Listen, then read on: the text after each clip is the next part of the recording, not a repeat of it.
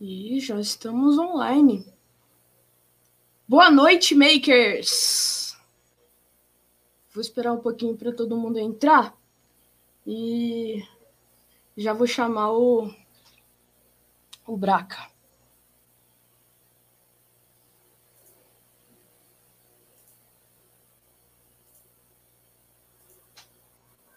Vou colocar um filtrozinho, né?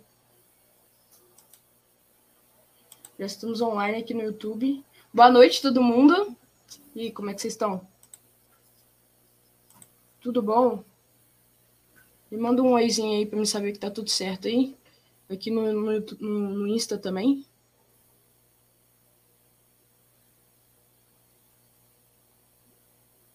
Aí, se quiser, pode entrar aqui já no, no Insta. Agora que tá online. Boa noite.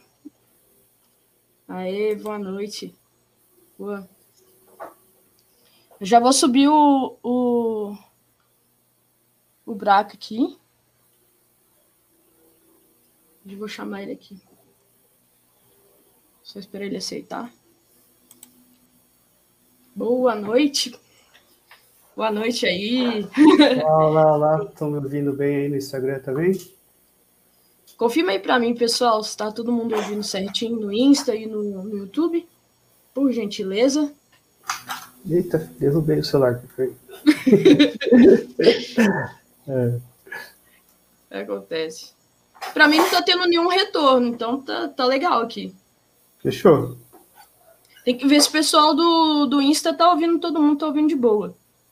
Só me dá um retorno aí, por favor, galera, se tá todo mundo ouvindo ok. Aí, ó, no YouTube tá todo mundo ouvindo de boa. Show, show.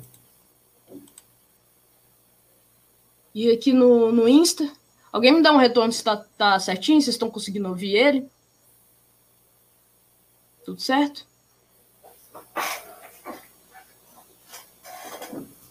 Galera, eu só vou dar, um, dar uns avisos aqui no começo, tá? É, podem ficar à vontade para fazer perguntas, tanto no Insta quanto no YouTube. É, dependente de onde seja feita a pergunta, é, eu vou ler sempre a pergunta para, independente se você está no Insta ou no YouTube, você conseguir entender do que, que a gente está falando. Eu peço que as pessoas que tiverem no Insta tem um aqui embaixo tem um balãozinho com ponto de interrogação. Faz as perguntas por ali, porque aí eu vou poder puxar e fica mais fácil de fazer do que pelo, pelo chat, que eu não consigo acompanhar o chat, dependendo da, da, da live. Então faz as perguntas aqui para mim no nesse balãozinho, e aí depois eu vou puxar para fazer as perguntas na medida que a gente for conversando aqui. Fechou? Eu acho que está tudo certo responder aqui. É, primeiro, boa noite. Obrigado, viu, Boa noite, Prazer aí. Prazer. A gente realmente, né? A gente nem se conhece. A gente conversou uns Pouco dias tempo. atrás. Acho que essa live também vai servir para a gente ir trocar mais ideia aí. E é. também as pessoas te conhecerem, o pessoal que está entrando aí. Legal, legal. Boa. Fechou? Então, é... bom, recados dados. É... queria também te pedir aí para você se apresentar para a galera e falar quem que é o Braca na fila do pão. a grande pergunta aqui da noite. Show, legal. Bom, eu sou desenvolvedor no iFood, engenheiro de software, né? Há dois anos e pouco lá no iFood. É, tenho uma carreira aí na área de programação de um tempinho já. Uh, cara, na fila do pão eu sou um cara apaixonado ali por código, que gosta de estudar e sempre querendo aprender coisa nova. E mais um doido aí da, da área de computação. Bacana. Gente, é, primeiro, eu esqueci de falar mais umas coisas.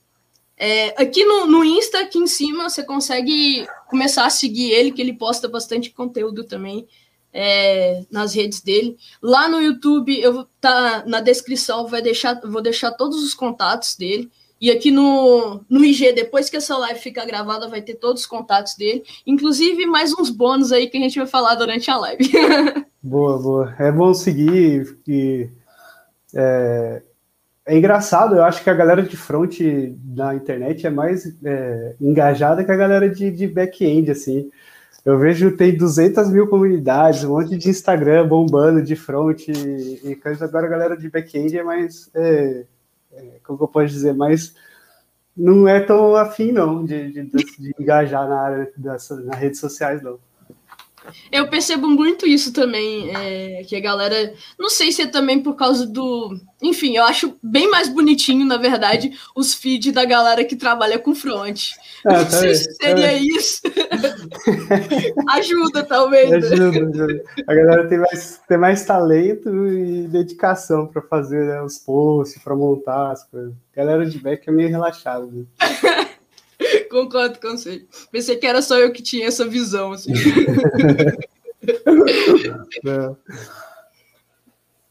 Bom, me conta um pouquinho. É, você falou que é só mais um aí da, da área de TI, mas me conta um pouquinho o que, que você faz fora, fora do TI, assim. O que, que você. Qual é um hobby seu, alguma coisa assim? Bom, é, Agora eu não faço muita coisa por causa da pandemia. É isso. Mas é, eu até brincava que eu acho que quem me segue aí nas redes sociais eu pareço mais um cara de agência de turismo do que um desenvolvedor, porque toda intervalo assim, qualquer coisinha eu tento viajar e sempre gero mais vídeos, recomendações, até eu criei um canal agora para tentar colocar, começar a publicar algumas coisas e o meu primeiro vídeo foi de uma última viagem que eu fiz com meu filho para Chapada Diamantina. Então, eu sou um cara que gosta de viajar, tá sempre viajando, encontrando amigos. Eu pratico jiu-jitsu fora daqui para dar uma desestressada, mas com a pandemia faz dois anos quase que eu não, que eu não frequento, porque eu tinha machucado o ombro também. E eu sou um cara que tá toda hora, tipo, lendo, estudando. Eu costumo ler bastante principalmente eu fiquei meio cansado da época do mestrado, daí depois do mestrado eu dei uma parada, porque o mestrado meio que sugou toda a minha vontade de ler, que eu tive que ler muito. E era muita coisa técnica, muita coisa que não é uma leitura tão legal, né? Agora eu tô voltando, tô voltando a ler. Até um livro que você postou lá, o Essencialismo, eu tinha acabado de comprar aquele dia que você postou, achei massa. Foi é... muito coincidência. Foi, né? Eu ganhei aquele livro, aí você falou, oh, tem um aqui igual. Eu falei, Mano! De chegar. eu nem abri ele aí, Eu comprei assim de, de recomendação e preciso terminar de ler. Eu tô, tô, terminando de, um, de ler. Ah, peraí, tá aqui na minha mesa, peraí, deixa, deixa eu bater aqui. A regra é não ter regra, que é da, do CEO da, da Netflix. Terminando de ler ele, esse aí o, o iFood mandou pra gente no final do ano, como presente de Natal. E eu gosto de ficar lendo, gosto de, de viajar, encontrar os amigos, tomar cerveja quando dava. É um, cara meio de boa, assim. Eu perco muito tempo no computador mesmo, pesquisando mesmo, programando, entrando nesses Kedle da vida, vendo os desafios de inteligência artificial que tem lá para participar. Mas eu sou um cara meio back-end, assim, né? Não sei se é de back-end, mas eu sou meio relaxado, assim. Eu começo um desafio, aí vou, aí eu paro, começo outro, ajudo alguém em alguma coisa. Aí você entra no meu LinkedIn, lá no meu LinkedIn, não, no meu GitHub, não é bonitinho, igual dos, tipo, um monte de coisa. O meu é tudo relaxado, é tudo metade dos projetos que eu, que eu comecei. Eu preciso até organizar isso para deixar bonitinho. Mas é, basicamente é isso, assim. Uma, pare, parece ser uma pessoa normal. Sim. parece, eu pareço ser uma pessoa normal. Quando a gente, a gente vê, assim, tipo, igual você trabalha no iFood, que é uma empresa, assim, bem conceituada na área e tal, é, a gente sempre se pergunta, poxa, mas qual que foi a, a, a jornada que ele teve profissional para poder chegar lá? Se você puder falar um pouquinho, porque essa também é a minha dúvida, sabe? Então acho que não seria só eu aí. Legal. Bom, eu comecei assim, a programar, a programar mesmo, uh, época de faculdade. Eu entrei na faculdade, eu sabia mexer assim, tipo, tinha feito um sitezinho em PHP, sabe, tipo, uns, algumas coisinhas assim. Eu lembro que uma vez um, na cidade eu morava, eu morava em Cosmópolis, cidadezinha perto de Campinas aqui, tem um, sei lá, não é grande, mas também não, não é pequeno, assim, tem uns 60 mil habitantes, você acaba conhecendo todo mundo, né? Eu lembro que tinha um partido e eles precisam fazer um cadastro tal. E eu conheci o cara que trabalhava lá e porque eu mexia, quebrava muito computador, mexia, arrumava nessa época o computador, quebrava, Mas manutenção. É, quebrar eu quebrava antes. Aí eles tinham, eles tinham pedido fazer um sisteminha de cadastro. Eu lembro que o meu primeiro sisteminha foi usando Axis. Acho que era isso, era um negócio do Word lá, do, do uhum. pacote Office que você desenvolvia sisteminhas. Mas era tudo, eu achava um programador. Aí aprendi PHP e tal, fui. Aí depois, quando eu entrei na faculdade, eu trabalhava muito com. Eu já trabalhava com. Na, não na área de programação, mas com parte de infraestrutura. E daí eu chegou um tempo ali, eu percebi, falei assim, cara, acho que é a parte de programação que eu gosto mais. Não a parte que eu já estava, tipo assim, fazia bastante tempo que eu estava na área de, de infra, estava é, bem, assim, cargos bons, assim, mas aí eu desisti, falei assim, não, eu preciso. Daí eu comecei a estudar e comecei, comecei a fazer estágio numa empresa que fazia sistemas para banco. Aí, na época, o que, eu fiz? Eu olhei assim, qual que é as principais empresas para fazer estágio aqui na região? Ah, essas. Quais, tem um, acho que era uma na Exame, ela separa todo ano quais são as melhores empresas de TI para se trabalhar, quais são as melhores empresas de, de fazer estágio. Uhum. Aí eu olhei isso, vi, falei, putz, essa aqui empresa está na minha região, eu vou tentar nela. Aí eu vi qual que eram as vagas que ela tinha. E por acaso era Java e, PLSQL. Eu nunca tinha visto PLSQL. Nem e, conheço. É, é, programação em Oracle, assim, não, não é legal. É, e, e, aí eu fiquei foquei, assim, tipo, um final, final umas férias, assim, que a gente teve de faculdade, fiquei focando em Java, Java, Java, aí comecei a aplicar para estágio lá. E passei, entrei como estagiário, fiquei um ano de estágio, fui efetivado como técnico na época, porque eu não tinha, é, eu não tinha acabado a faculdade. Aí eu, por situações financeiras não tão boas, na época eu fazia faculdade particular. Eu fui para. comecei a tentar vagas em federais. Aí eu fui terminar a faculdade numa federal, no Paraná, chamada UTFPR. E de lá eu fiquei trabalhando remoto para essa empresa ainda um ano, só que estava ficando puxado, eu parei, fiquei três anos sem estudar, sem trabalhar. E aí voltei. Aí lá, quando eu voltei, eu voltei trabalhando em Londrina, numa startup. A gente começou uma startup de, de agendamento, de consulta.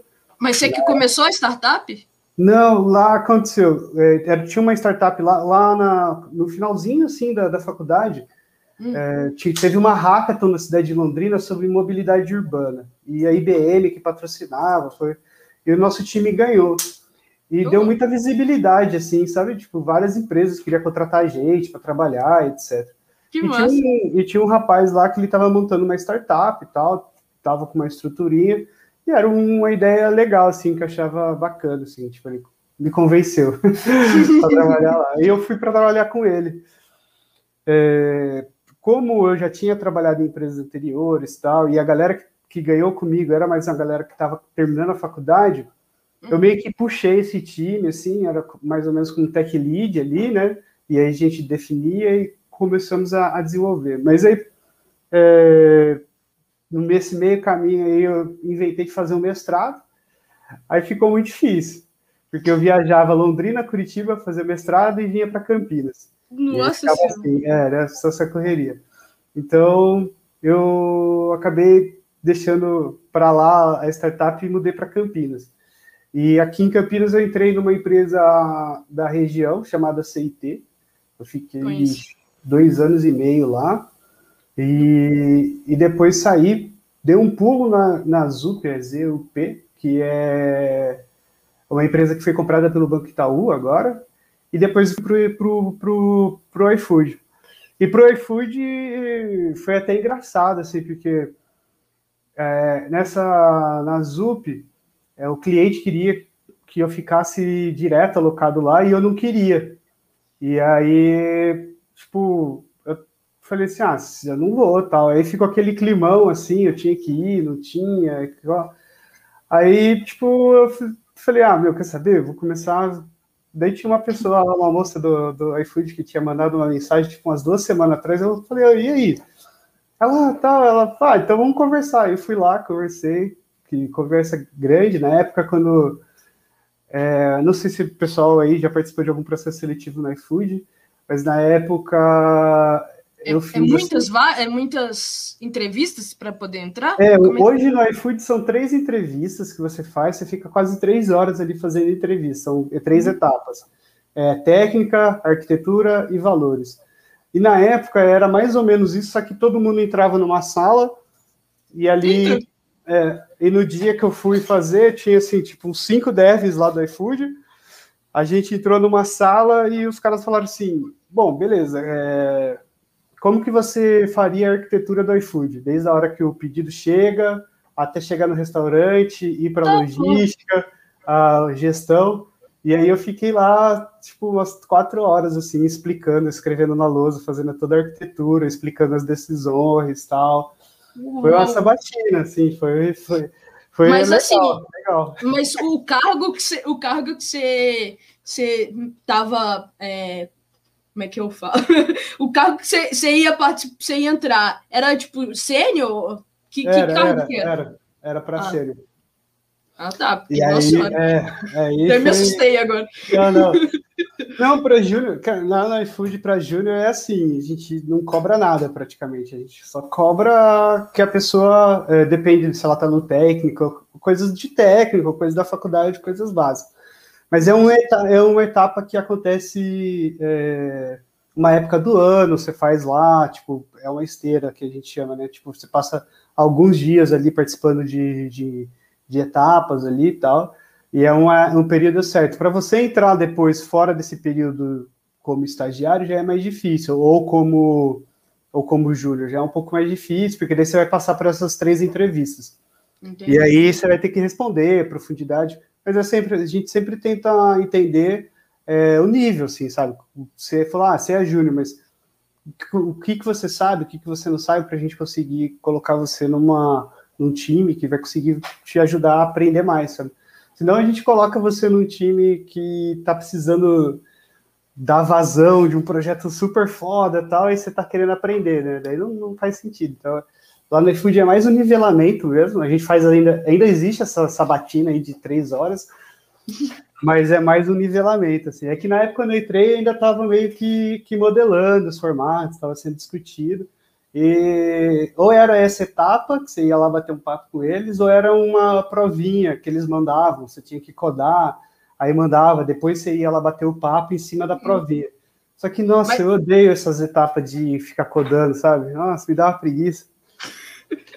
Mas é, é, tipo, você fica codando, mas é com todo mundo vendo, né? Porque eu já vi, tipo, ou não, você tem um projeto, não, aí você faz o projeto no, e mostra. IFood, no iFood era um projeto que eles mandavam. Aí agora parou. Não sei como que tá, que tem outras, outros, outros, outras squads lá que pode estar tá fazendo isso, mas padronizou no iFood hoje, que seria a esteira de contratação. Boa. É, aqui no, no YouTube, o João Henrique perguntou quando você estava falando se é sênior, mas era para tech lead que você estava se candidatando? Não, não era. Lá no iFood, na real, não tem esses cargos, tá ligado? Tipo, tech lead, sênior, é, júnior. Lá ah, tem uma, uma nomenclatura totalmente diferente do mercado. É, é Como tipo é que chama? É, é de I de, de, de iFood, né? Do, do iFood, tipo, é, do I9 ao I14, aí depois você vira um nômade lá dentro. Aí o nômade é mais ou menos assim, você quase, você conhece todas as, as as tecnologias que você está trabalhando bem, é como se fosse um especialista quase. E, e você conhece muito bem do, da, dos negócios, né, do, do, do, que acontece, tipo, ah, vamos supor no caso de, do iFood, ah, você conhece muito bem sobre as informações do restaurante, as informações de catálogo, como que funciona, como que funciona a parte de connection ali, que é a parte que o gestor de pedidos, que é onde recebe pedidos, você conhece muito bem. Uhum. Então você vira um nômade porque você pode ir migrando, assim, tipo, nomademente, assim, sem, sem ter uma, uma, uma squad uma fixa, é, uma equipe fixa tal. Você pode ir migrando e ir ajudando esses times. Ou, é bem legal, assim. É, é uma coisa que. Uma que você, você, você tá sempre, na verdade, você está sempre trabalhando com aquelas coisas fodas, né? Que, tipo, aquelas, aqueles problemas difíceis mesmo, porque É, sempre o que escorrega que o time não conseguiu dar, dar, dar fazer a entrega tal, e aí escorrega para os nômades fazer. Mas aí, mas também você, você, percorre muito, assim, né? Você conhece de tudo, de todas as áreas, de, de como funciona tudo, assim. Então você aprende bastante pra caramba. Mas, galera, fiquem à vontade para fazer perguntas, tá? Eu vou puxando aqui na medida. É, só queria dar mais um, um uma informação, uma, uma eu queria falar que aqui na, no Insta, embaixo aqui, ó, tem como você contribuir com essa live, comprando selinhos aqui, e aí todo o valor vai ser convertido aí para um projeto que eu tô querendo fazer no futuro, então vocês vão poder ajudar. e é isso. Você falou assim que, tipo, é, você começou com, com infra e tal, e você começou desmontando os, os, negócios. Isso quando você era criança, como é que você. Realmente, qual foi o seu primeiro contato assim com computador, com a tecnologia em si? Meu, meu, primeiro. Nossa, agora eu vou entregar muita idade. Meu primeiro. eu tô com um computador de, de Windows 98 aqui, então. Não, não, meu primeiro contato foi com. Era um Pentium 100. Meu pai comprou. Olha, nossa, olha a situação. Meu pai comprou esse Pentium 100, tipo. Ele fez consórcio, sabe, para comprar o PC. Comprou, comprou esse Pentium 100. E eu achava já um. Já achava que eu era criança, né? Quando ele entrava naquelas telas pretas para você colocar o Doom.exe para jogar. Cara, eu achava que eu era já o. O, o Gates, é, o Gates. Né? e, só que eu quebrava muito o computador nessa época. Porque eu queria entender, né? Eu sempre fui muito curioso. Eu era aqueles moleques que desmontava tudo. E aí eu peguei e pegava no computador e queria saber o que tinha lá dentro, né? Porque tinha uma proteção de tela do, do Windows lá, que era o, um cara perdido numa ilha. Eu ficava assistindo aquilo lá horas. E aí, uma vez, sumiu essa proteção de tela e eu achei que tava lá dentro, né? Tipo, abri, quebrei. quebrei o computador e, e toda vez, assim, toda vez o meu pai, todo final de semana, ele tinha que levar o computador no cara lá para arrumar, todo final de semana. Nossa, aí, com, que prejuízo! Com 10, é, com 10, 11 anos, assim, meu pai já falou, meu, não aguento mais, tá mais barato eu, eu colocar você para aprender a desmontar. Aí a gente tinha um curso lá, é, de montagem e manutenção, ele foi na escola, viu se podia criança, porque não sabia. Aí eu fiz o curso de montagem e manutenção. Mas na época eu era muito criança ainda, assim, né? Tava Quantos com, anos, mais ou menos? Tava com 11 anos. então eu até aprendi, assim, né? Tipo, é, montar tal, mas não era um, um, grande, mas parei de quebrar, pelo menos. Ó, oh, já, já um avanço. Seu pai é. já economizou. mas eu peguei gosto disso, né? E fui mexendo, fui, fui aprendendo. Aí eu acabava é, não precisando mais levar, né? Comprava as peças e montava as peças em casa. E, cara, fui, fui, fui trabalhando com isso, assim, basicamente. Aí minha carreira, assim, tipo, até meus 18 anos, eu tive, tive umas duas empresas de, de dessa área, assim, né? Eu tinha uma empresa é, que era só para fazer manutenção, né? Tipo, suas lojinhas, sabe? De, de você ir lá levar o computador e formatar. Eu também já tive é, empresa assim. É, então. E aí montei, tipo, depois eu montei uma outra que era para prestar serviço para empresa, assim, para tipo, instalar servidores, instalar é, suíte, configurar VLAN e etc. Uhum. Aí eu fiquei um. Aí, tipo, eu comecei a estudar muito essa área. Aí, quando. Daí eu virei pai, eu virei pai muito novo, com 22 anos. Aí, tipo, eu falei, caracas, eu tenho. Duas... As empresas davam dinheiro, mas não era uhum. todo mês que, que pingava um dinheiro, né? Aí, tipo, quando eu era, tipo, só eu na vida, se caísse 10 reais ali no mês, tá bom. No outro mês eu sabia que ia cair mais, ia me virando. Mas eu falei, pô, agora não dá para ser assim. Aí eu entrei numa empresa para trabalhar com a parte de infraestrutura. Então e... o conhecimento que você adquiriu foi meio que das empresas que você tinha, né? Ou, é. E também do curso que você tinha feito quando você era novinho. Isso, aí fui. Não, depois eu fui, fui me, me, me especializando, né? Fui fazendo provas fui estudando para tirar certificação na área, aí fui, oh, fui me virando, assim, né? É, mas muito. muito assim, tipo, eu era novo, mas eu tipo, ia fazendo esses cursos que tinham aí de. É que na época não tinha internet, não tinha Udemy para entrar lá e aprender as coisas. Então, é eu lembro, era. Eu lembro que eu tinha era People Computação, alguma coisa assim, tinha uma empresa de computação lá na cidade que fazia uns cursos lá tal, e aí fui indo assim, aprendendo. Aquela, aquela tinha um, gente, eu, eu, também vou, vou falar que eu sou um pouco velha, né? Porque não parece, mas né? eu tô quase nos 30. É, você chegou a, a, ver aquele, aqueles cursos que tinha por correspondência? Ou não? Sim, sim, mas eu não cheguei a fazer, não. Cheguei a fazer, não. Mas eu, eu também eu, cheguei eu, a fazer, não, mas eu até que bati uma vontade, porque parecia mó legal. Eu lembro que na época, tipo, quando teve uma época quando, para aprender a mexer com site, eu ia para casa nas férias para casa da minha tia e lá não tinha internet, não tinha computador. Uhum. Aí o que, que eu fiz? Eu imprimi tipo um site inteiro lá explicando como que era é, é, uhum. PHP, o, o, manual lá do PHP. Eu imprimi, uhum. deu umas 300 páginas. Aí eu peguei, eu imprimi todas as páginas do, de HTML lá, o manual de HTML. Aí eu fui com tudo isso aí, ficava estudando lá na, na, na, casa da minha tia e escrevendo os códigos que eu achava que tinha que fazer para quando eu chegasse em casa passar da folha para o computador para ver se ia funcionar. Isso aí é que eu chamo de vontade é, de estudar, o resto é brincadeira. o resto é brincadeira. É, mas era isso. E fazia, mas brincava também, né, gente? Tem que, tem que aproveitar um pouco. Tem o, o João Henrique, ele fez outro comentário aqui, ó.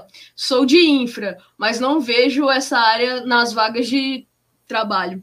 É, estou migrando para dev, mas me sinto muito travado. O que, que você pode falar para ele aí? Cara, olha, é, hoje eu ter trabalhado com infra, é, tipo, me ajuda em muitas coisas, porque tem muito problema que ainda é a infra, sabe? Então, é, saber diferenciar uma latência de rede com uma performance ruim do seu serviço, um monte de coisa. Mas tem uma área que, cara, tá, tipo, a iFood mesmo tá sempre precisando de gente e é difícil de achar, que é de PSE, sabe? Tipo, os caras que que fazem o, que cuida de uma infra de um serviço, tipo, a infra do iFood é gigantesca, sabe? Tipo, tem que cuidar de cluster, tem que cuidar de, de API Gateway. Então, ah, como que, que gerencia os clusters? Então, tem que fazer lib para facilitar a vida dos devs para criar um ingress, para criar não sei o que. Então, tem um monte de coisa de, de infra que você aprendeu, provavelmente, que é super útil nessa área aqui, porque, por exemplo, é, ah, você tem que definir, né? Tipo, uma VLAN que vai de um cluster para outro, como que vai funcionar, é, como que funciona para você é, configurar um DNS para resolver um dentro de uma pod ali, sabe? Então, é, tem uma infinidade de coisas que você provavelmente adquiriu de conhecimento nele, que é super útil na, nessa carreira de infra é, mais codada, assim, vamos dizer que é que tem bastante vaga, cara. PSE aí é, tá bombando, assim, de, de, de, necessidade, assim, de gente precisando. E, e aí, é... você se aprofundar nisso, assim, começa a ver os cursos de, de cloud que existe. Eu aconselho a AWS e Azure, que eu acho que eles estão mais em alta.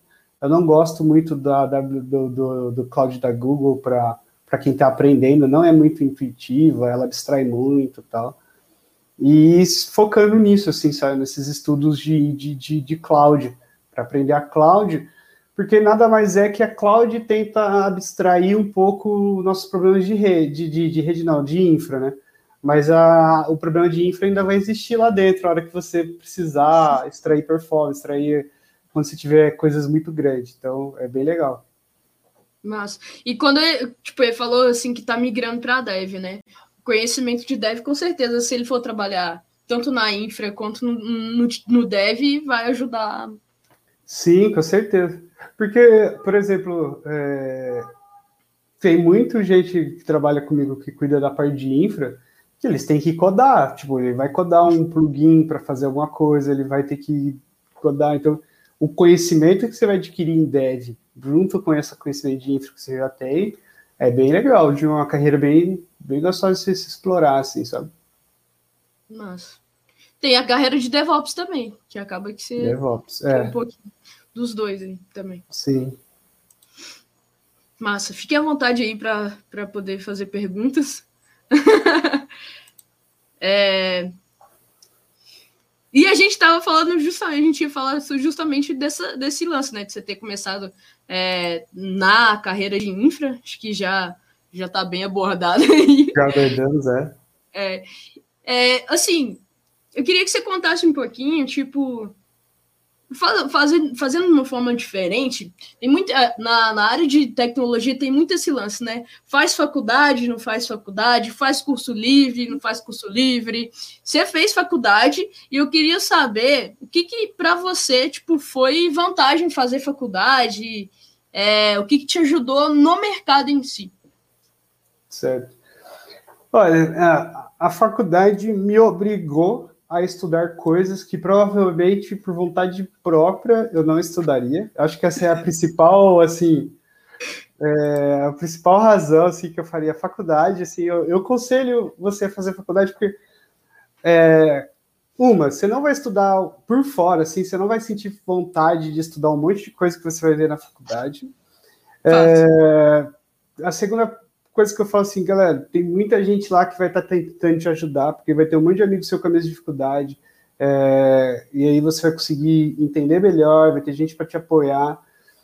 E eu vejo que a faculdade, na verdade, que nem eu, eu quando eu mudei de faculdade, eu fiz particular, né? Comecei na particular, na PUC, e depois eu fui para para federal.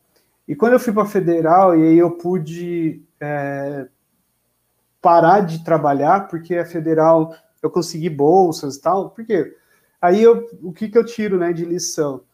É, aproveite a faculdade mesmo, extraia tudo que ela te dá. Lógico, vai ter um monte de professor que não é tão legal, que é ruim, assim, de explicar matéria e tal, mas se você sentar com ele ali, talvez ele te explique ou te ensine de uma forma, ou tem professor que você não liga. E eu tô falando de disso da minha experiência. Lógico que tem faculdade, faculdade, já entrei numa thread esses dias brigando, o cara brigando comigo, ah, porque tem muita faculdade que só explora, tal, não sei o que, que é as particulares. Eu falei, cara, eu estudei na particular, não era assim, os professores cobravam mesmo, mas assim, aproveite faculdade, extraia a faculdade. Por, por que, que eu digo? Quando eu fui para a faculdade, eu fazia iniciação científica, Lógico que tinha um motivador, que era a grana. Eu queria grana, iniciação científica pagava grana. É, então, fazia iniciação científica, participei do diretório acadêmico, é, é, tentando ajudar lá o pessoal a fomentar a, a, a empresa júnior, sabe? Então, para ir engajando. Então, tipo assim, eu aproveitei mesmo a faculdade, aproveitei o tempo que eu estava lá para estudar, aproveitei para curtir também, lógico, mas aproveitei aquele tempo que a gente que eu estava ali dedicando para é, ir aprendendo, assim, ir aprendendo. Portanto que machine learning, assim, entrou para mim de, de, aprender, de se aprofundar em inteligência artificial, foi por causa de um professor lá, que ele era, ele explicava muito bem, é, tinha uma didática boa, e eu falei, putz, uma hora você tem que escolher lá o que você quer fazer de trabalho de conclusão de curso. E eu falei, ah, puxa, essa é uma área totalmente diferente, que eu gostaria de, de, de, de conhecer, assim, sabe? Na época de 2012, não, 2014, não tinha muito lugar que estava para treinando machine learning, sabe? Ali eu senti que eu ia aprender, e aí comecei a estudar machine learning na faculdade, e lá eu tive suporte dessas pessoas, e aproveitar, assim, por exemplo, no meu TCC eu sabia já muito bem Java, e eu tinha um professor que ele trabalhou no, no, Yahoo um bom tempo no Yahoo e aí saiu. E aí, tipo, eu sempre explorava muito ele, que ele tinha um conhecimento muito bom. E uma dica que ele me deu que eu achei muito boa era: eu estava fazendo meu TCC em Java, né? Ele falou, cara, Qual foi o seu TCC? Qual foi o tema? Meu TCC foi um sistema de recomendação de música para grupos de pessoa, utilizando o Spotify. Então você entrava no meu sistema, colocava lá na sala, você criava uma sala, e era mais pra, eu usava muito para festa que a gente fazia em casa ou para ou para quando a gente estava estudando em grupos assim. Então você criava uma sala e a pessoa entrava ali, então tipo dois, três, quatro pessoas entravam com o login do, do, do Spotify. Aí eu pegava ali as músicas que você mais ouvia e aí das outras pessoas também e criava um pseudo perfil com, com um algoritmo que eu tinha criado ali, usando. Oh, é, e, Você usou aí, é, e aí gerava recomendação de música que melhor agradava esse grupo, entendeu? Nossa. Então era bem legal. Foi bem legal. Então, daí, tipo, isso que eu falo, assim, aproveitei a faculdade, isso é, gera um portfólio legal, assim, porque é, eu aproveitei a faculdade, o tempo que eu tinha para fazer um projeto legal, que eu achava massa, é, e ele tinha dado a dica assim, assim, você já sabe Java pra caramba, por que, que você não pega para aprender outra linguagem? Ia tentar entender os paradigmas ali e tal. E aí foi isso, me ajudou também a entender como programar em outras linguagens. E aí eu falei, puta, é tudo igual, sabe? Qualquer linguagem é bem parecida. E quando eu saí da faculdade, tipo, além de eu ter ganhado a Hackathon que ajudou, é, eu tinha um, algumas, alguns cases assim, sabe? Tipo, ó, meu TCC foi muito legal, foi um tema muito legal. Então, quando você chegava para uma entrevista de emprego, uma pergunta que acho que eu ouvia bastante, assim, de entrevista de emprego, era: Ah, qual é o projeto que você mais se orgulha de ter feito? Aí eu, eu respondi é, eu acho que todo mundo já. Eu contava essa do meu TCC, que foi um tema muito legal e que eu fiz sozinho, desde o do serviço que, que, que gerava é, a recomendação, o algoritmo, eu fiz um aplicativo. É, então ficou, ficou completinho, assim, né? O e... fato também de você já ter, ter aprendido antes a programar, né? Antes da faculdade, sim, durante sim, é. ajudou bastante também. Ajudou, ajudou bastante. Mas aí eu, para fugir e aprender alguma coisa nova, eu, eu segui a dica do, do, do meu professor. Eu programava muito bem Java, mas eu não sabia JavaScript também, e eu sabia que era uma coisa que era que estava bombando. Então, eu fiz muita coisa com JavaScript, nessa época, e, e, e, algumas coisas em Java ali, que a hora que apertou o tempo, né, de entrega, eu falei, ah, vou fazer em Java mesmo, que eu não estou conseguindo aprender. Mas aí foi legal, porque quando eu vim para a CIT aqui em Campinas, eu vim como full stack, porque eu sabia JavaScript, é, que depois eu fui estudando, né, aprimorando mais, sabia Java, então eu conseguia trabalhar, fiquei trabalhando dois anos e meio como full stack. Não recomendo, porque é muita coisa, gente, é muita coisa. Eu trabalho como full stack. Eu te entendo. Não, você fica muito generalista. Às vezes generalista é bom, mas uhum. é ruim, sabe? É, até é. porque, tipo, já tem muita coisa para você aprender, independente se você seja back, se você seja front. Aí, se você é, é, full stack, tipo, você tem que aprender dos dois lados. E aí, realmente. É, não tem como, não tem como. quando eu entrei no iFood, eu vi como também era full stack. E aí, quando eu entrei no iFood, os caras falavam assim, cara, escolhe. Você quer ser back-end ou front-end? Full stack aqui é meio complicado. Aí eu falei, não, vamos, vou de back, vamos de back que eu gosto mais. E, e, é complicado mesmo, assim, porque é muita coisa. E às vezes, é, principalmente no, quando você trabalha em projeto que é uma volumetria muito gigantesca, é, a gente já está num nível assim que, tipo, é, apesar do iFood ainda ter muita característica de startup, ela já é uma startup muito grande, então a gente não pode falhar mais, sabe? É, e quando você trabalha com uma volumetria muito grande, um monte de acesso e não sei o quê, cara, você tem que saber, assim, os mínimos detalhes, o que, que você está trabalhando, ir a fundo. Não, você não pode ser muito generalista, sabe? Só ter uma camada. Ah, não sei mais ou menos, eu sei que assim funciona. Não, você tem que saber como funciona realmente. Porque às vezes você, você cai do cavalo, assim, numas. numas... é, é, leva, leva umas hipóteses assim do achismo e aí achismo não, não rola mais assim, sabe? Então. O, o legal, às vezes, de você entender um pouquinho dos dois é que, pelo menos, você tem uma noção, né? Mas é igual você falou, talvez essa noção seja meio. é. Não, é, é, é, um conhecimento válido, assim. Hoje, por exemplo, a gente. Eu dou pitaco ainda, assim, algumas, algumas entregas do pessoal do front e tal. Eu, eu trabalhei muito tempo com Vue.js, na verdade. Eu não manjo muito de React, mas é tudo igual, sabe? Tipo, é igual. Então, às vezes eles perguntam algumas coisas, tem uns, a gente tem uns canais assim de dúvidas, de coisas, eu dou pitaco, falo, pô, não é isso aqui e tal. Às vezes você falando só a groselha ali, mas é, é legal, assim, sabe? Aproveita é para você é. ir aprendendo. É, é, você dá o um pitaco, você fica na thread e a galera vai explicando melhor. Mas é, é bom, é bom, mas assim, eu acho que vai chegar um tempo que, dependendo do projeto, você vai ter que especializar, sabe? Principalmente, que nem eu trabalhava na, na, na, na, na CT com, com full stack, eu vi que teve uma hora que eu fui mais pro front, sabe? Porque tinha muita gente dev boas lá trabalhando e tal, e, e o front eu achava que, que, era, que era muito dev back-end que foi para front, assim, sabe? E aí eu vi aqui e falei assim, cara, não é possível, acho que falta mais, vou me, vou me especializar. E aí eu fiquei, tipo assim, só seis meses ali, só trabalhando com front. Uhum. Então, tipo, vai chegar uma hora que você tem que meio que pôr o pezinho mais em um lugar do que no outro, sabe? Uhum. E é, é isso, assim, tipo, eu vejo, assim, de, dessa coisa. Mas eu não, não condeno quem é full stack, que é muita coisa pra cabeça. É. O...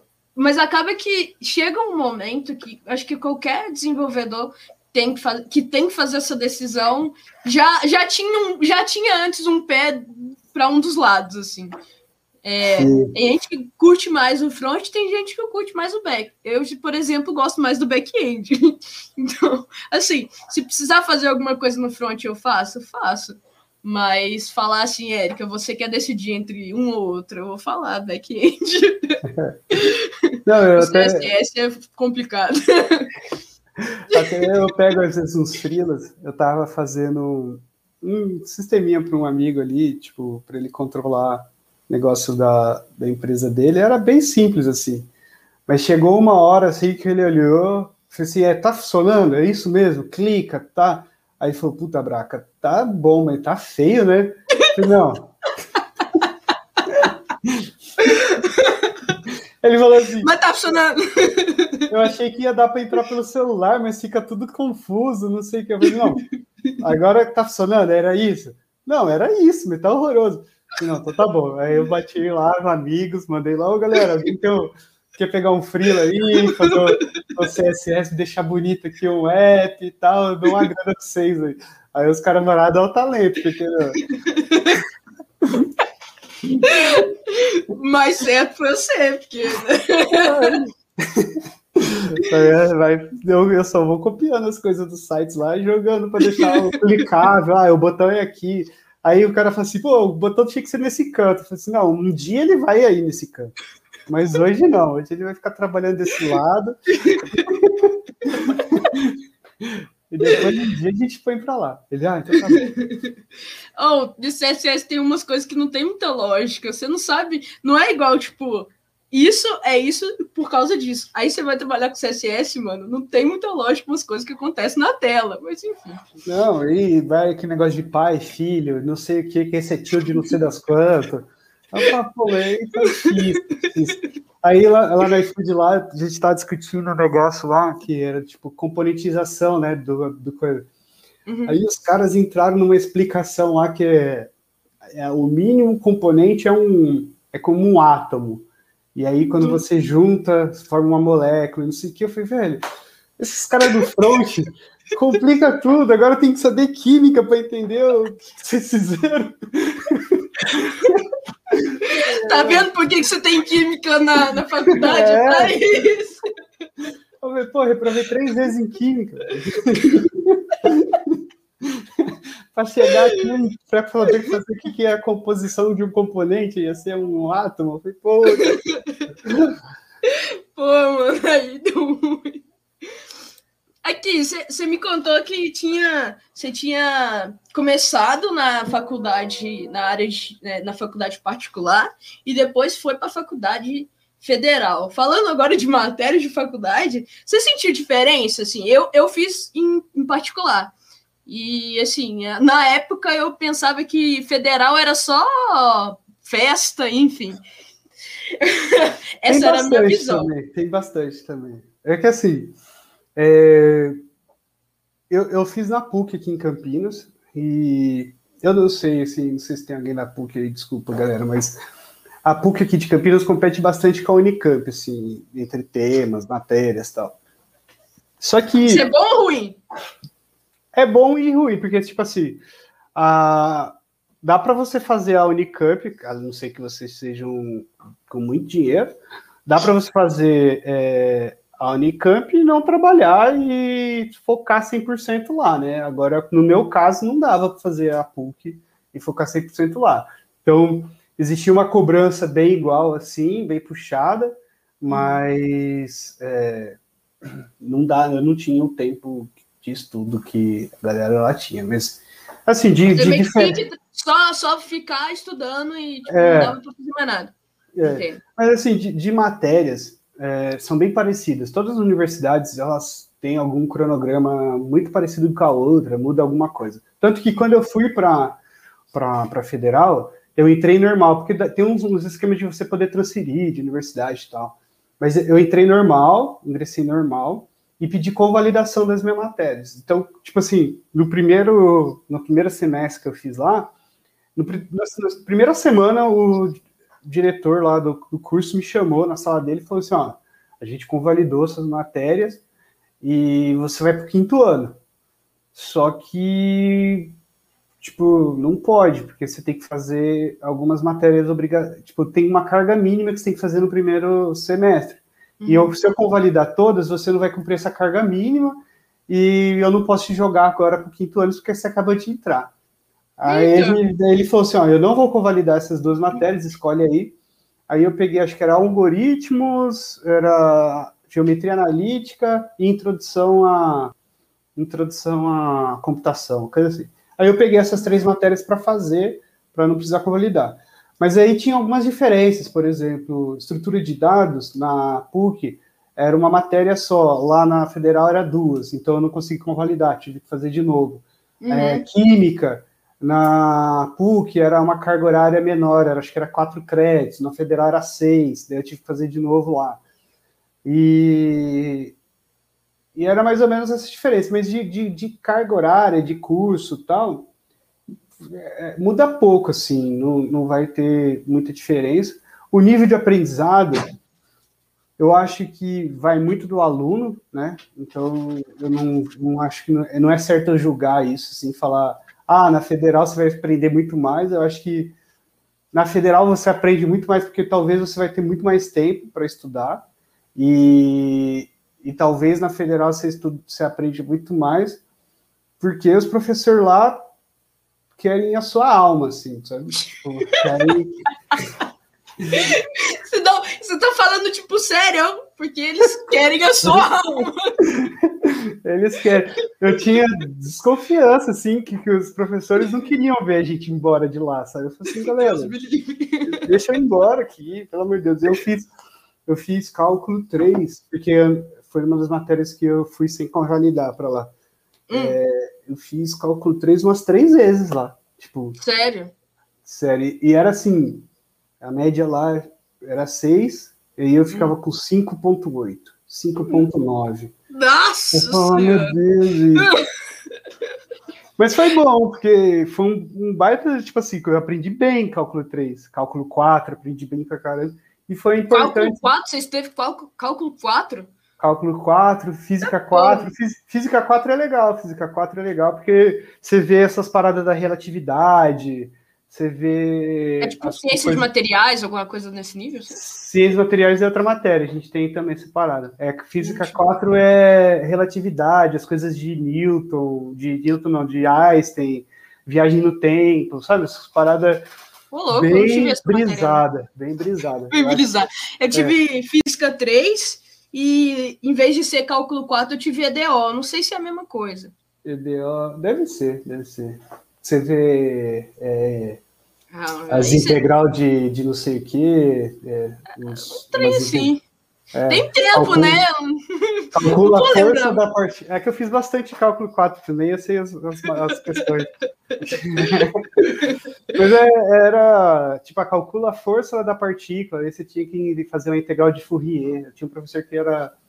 Teve isso, estudei Integral de Fourier, integral de não sei o que. E é legal porque depois, assim, é, eu sempre falo assim que a escola ela precisa se atualizar na forma de passar a matéria.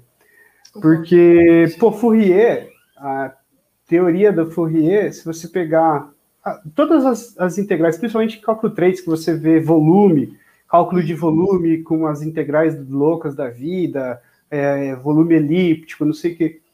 Cara, uhum. são fundamentos que você usa pra caramba em machine learning. Sério? Nossa, é, não porque para você separar, né? Você, uma, vamos supor, é, um algoritmo de, de, sei lá, um algoritmo, é, ele nada mais, nada menos, ele vai tentar achar é, uma equação para dividir a sua, sua massa. Isso falando de classificadores, tá? É, que é uma, é uma linha da, da, de machine learning. Então, ele vai resolver uma equação. Então, quando você plota e você vê a, é, como ele separou a sua massa, é, é, uma, é uma integral que ele está resolvendo ali por baixo dos Nossa. panos. E uma... isso é muito louco. Porque eu falei assim, pô, se eu tivesse aprendido cálculo 4, integral de Fourier, para separar com machine learning, eu teria prestado muito mais atenção, porque era uma coisa que eu gostava, não a, calcular a força da partícula de um não sei o que, que eu falei, nem sei quem é essa partícula. nem sei quem é essa partícula.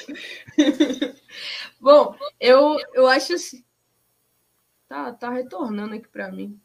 Eita. Voltou, tá de boa. Hum. É, eu acho que quando a gente coloca a parada em prática, fica bem mais interessante é, de aprender qualquer matéria. A matéria, acho que foi a única. Eu nunca fui a melhor aluna, mas a matéria que, tipo, foi a única que eu fechei na faculdade foi no último período, no, no décimo, que foi processamento de sinais digitais. Eu achava o máximo, mas tinha muito a ver com o, o jeito que a professora também dava matéria. Eu acho que realmente tem que evoluir muito, porque, tipo, ainda mais quando é teoria, velho, é, se não tiver alguma coisa ali para você ver por que, que você precisa aprender aquilo, fica muito chato. Cara, professor em sinais digitais, a gente fez um trabalho que eu, é, era final de ano, assim, é, aí era, ele dava um, um áudio todo, todo chiado, e você tinha que implementar um filtrador, um filtro, né? Um filtro, filtro. de, de curl. Uhum. Aí a resposta do trabalho lá, coisa era que música que tocou no final. Aí, puxa, você passava tal. Aí quando você conseguia implementar certinho o filtro, tocava Aleluia.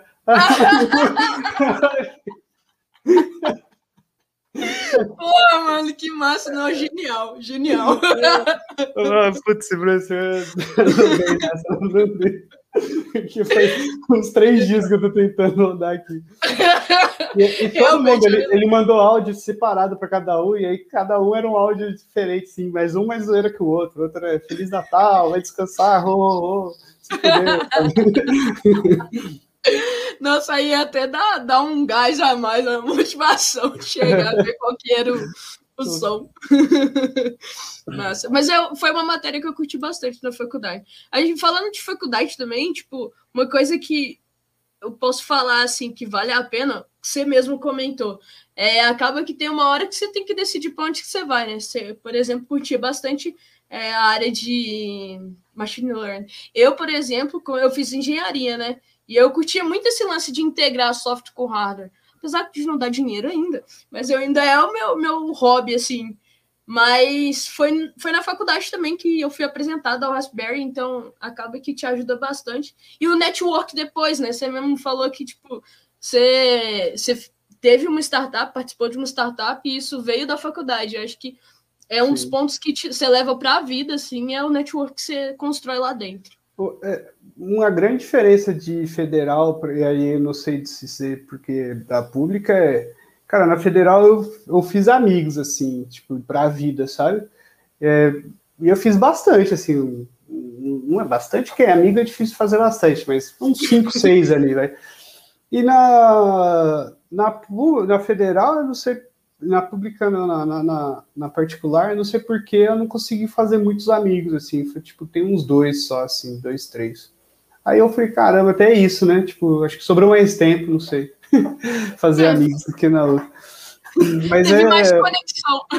É, Mas federal, federal, cara, eu aproveitei bastante sim, porque na época, olha, eu ganhava acho que uns R$ 1.200 só de bolsa para estudar. Porque eu fazia a iniciação científica, é, um monte de incentivo lá que o governo dá para você fazer faculdade. Então, meio que você conseguia, você ficou por conta da faculdade durante esse tempo, porque você tinha bolsa para é. estudar lá, e não porque alguém te bancava para você. Exato, exato. Aí eu fazia alguns freelas só para pagar cerveja, assim, do, do, do semestre. faz parte, faz parte. É. Sanidade mental agradece. Gente, alguém tem alguma pergunta? Fique à vontade. Nossa, aí. um monte aqui já. É, é, para o pessoal que chegou aqui no Insta, fique à vontade para fazer perguntas. Eu só peço que tem um balãozinho aqui, um ponto de interrogação. Só você clicar ali e fazer sua pergunta que fica mais fácil de eu acompanhar do que pelo chat. Vou até olhar, inclusive, aqui se tem alguma coisa aqui. Ó, teve lá da caixinha pedindo para falar sobre IA. Eu não sei se quem tá aqui pediu, né, tá na live, mas tá comentando várias coisas aí. Você tem algum contato, assim, tipo, qual o seu contato mais próximo aí de inteligência artificial que você teve? Algum projeto, alguma coisa? Tá. É, atualmente, assim, dentro do iFood, eu tô trabalhando zero com isso, não, não sobrou tempo. Quando eu entrei, a gente fez um, um projeto para identificar quando o restaurante realmente fecha ou quando ele, ele oscila, porque no Brasil tem conexões de tudo que é forma e às vezes a conexão dele só oscilou. E a gente não queria fechar o cara, porque depois que ele voltar da conexão, ele poderia receber os pedidos e entregar os pedidos. Então a gente fez um, projeto de machine learning para conseguir identificar quando ele realmente cai e ou quando ele só fecha, sabe? Então você conseguir analisar que tem horários, tem, tem, tem restaurantes que fechavam mais cedo mesmo, então a gente conseguiu detectar isso para diminuir é, o que a gente chama de, de, de, pedido perdido, né? Porque daí o cara vai clicar para fazer, o restaurante fechou, mas era a conexão que caiu.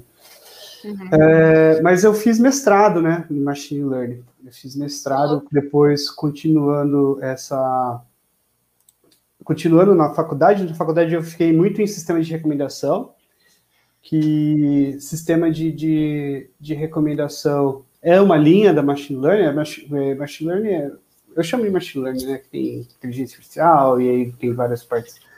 É, é uma linha e eu fui para a parte que eu trabalhei com classificadores.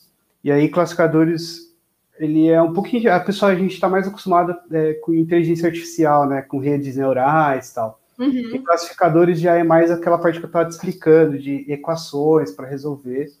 E, e fiz um projeto que era o quê? É, eu sempre trabalhei com música, eu gosto de, dessa parte da música, e meu orientador era fazer pesquisa de, com música. Então eu peguei várias bases, uma base de, de músicas desconhecidas, né? Que na verdade eu, eu tinha uma amostragem de uma base classificada, que o pessoal falou, ó, isso parece axé, isso parece samba, isso parece pagode, e aí classificou.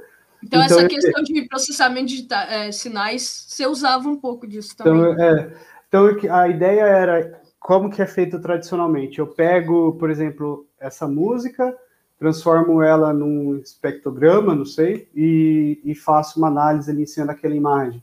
Ou eu pego essa música, uso alguma transformada para transformar o sinal do áudio em, algum, em alguma outra coisa que eu consiga ler, e aí classifico ali que ah, isso aqui, tudo que, que tem essa label é, é samba. Tipo, então ele vai analisar o que, que é, for parecido com aquilo, ele vai classificar como samba. E aí depois você compara ali a saída, se ele acertou ou errou, para você ter uma, uma ideia de se o classificador tá bom ou ruim. Só que aí eu trabalhei com um outro, outro esquema, que a gente chama de, de bag, pool, tem várias terminologias assim, mas a ideia é que você tenha, em vez de um classificador, você pegue 40, 100 classificadores e divida aquela sua base entre eles e treine eles diferente.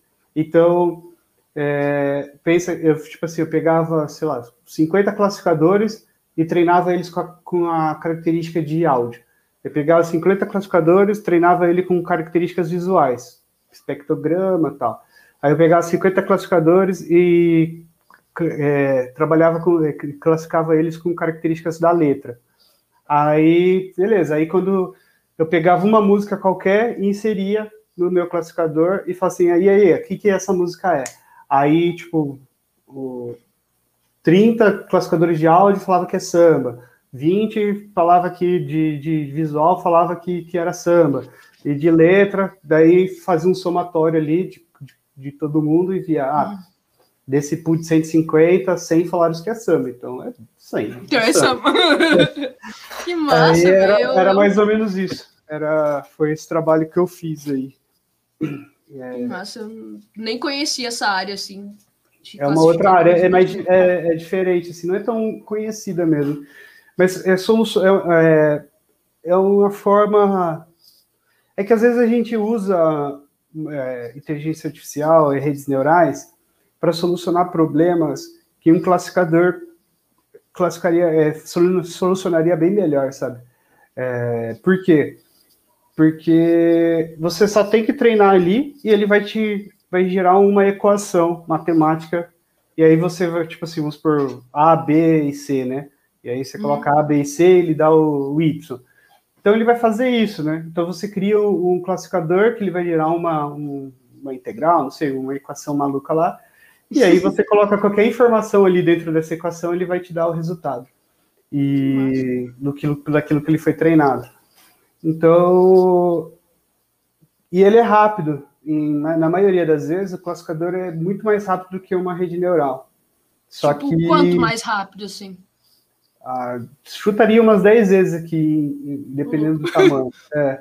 Mas é que é, ele é meio limitado também no, no, no, escopo. Assim. Você tem que ter um trabalho de, de pegar o áudio, por exemplo, extrair as características que você quer, você tem que estar com eles classificados, né? Então, daí você, a partir dessa característica, dessa classificação, é, ele vai conseguir inferir o que, que é a outra coisa.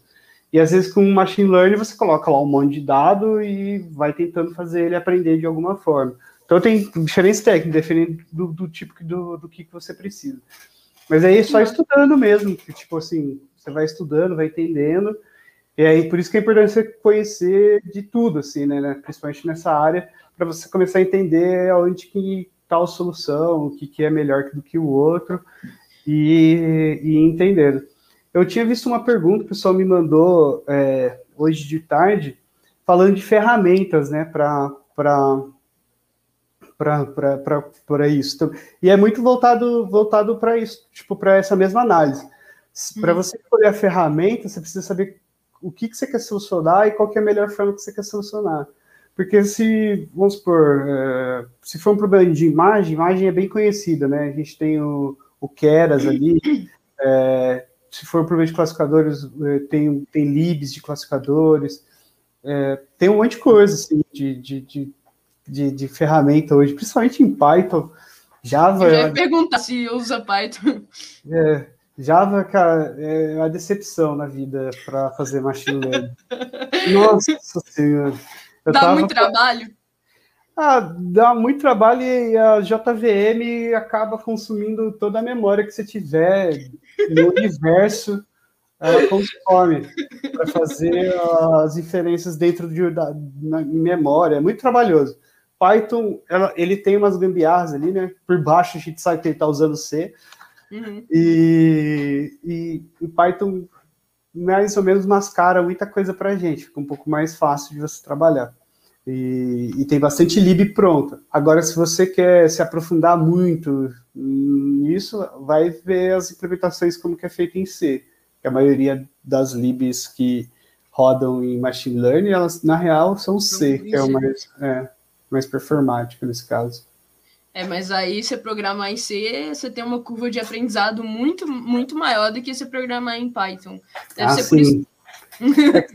você tem que se preocupar com memória, você tem que se preocupar com um monte de coisa. Se você alocou memória para aquele recurso que você está querendo salvar, se o tamanho que você colocou é compatível com o recurso que você está querendo salvar, é difícil. É mais chato. Eu é, eu fui para fazer alguns projetos em Go, às vezes me dá um arrepio em Go também, porque é bem, bem próximo, assim, né? É que Go abstrai essa parte da memória, mas é, Golang é bem parecido. Daí eu já, às vezes falo, nossa, parece muito, parece muito com C isso aqui. aqui. Aqui no Insta também, é, Al Altímio Brito, ele falou que R também é legal com umas coisas. Você já usou R alguma vez? Eu usei R na faculdade com estatística. Na, na, matéria de estatística lá da faculdade, a gente usava R. Depois que eu saí, não usei R, assim. Tipo, Você já ouviu so falar sobre Julia? É uma linguagem também, acho que para voltado para estatística, se não me engano. Eu só, na real, eu só ouvi falar mesmo, assim. Eu vi, assim, ah, linguagem de estatística. Tinha Julia, R, no Python e alguma... Mas eu nunca parei para analisar ela, não. Falam que é legal, né? Acho que não lembro se era AWS, alguma coisa assim também por trás, que tinha algum projetinho com Julia, não lembro. Mas eu já ouvi falar. Eu já só ouvi falar também, nunca programei, não. Eu tenho uma pergunta que é bem pessoal, assim. É, na época da faculdade, eu gostava bastante da, da área de próteses mioelétricas, né? De tipo, é, rede neural, enfim. Essa vibe, assim, eu curtia bastante. Até que eu peguei um livro para começar a ler, entender sobre como funcionava esse mundo e o livro era em inglês. Então, eu queria te perguntar, tipo assim, todo o seu estudo, você fazia, você, você lê de boa em inglês, fala de boa em inglês, isso te ajudou, enfim, você aprendeu antes, depois, como é que foi isso? Eu leio, eu leio de boa em inglês, mais ou menos, assim, eu leio e ainda vou marcando algumas palavrinhas que para tentar entender.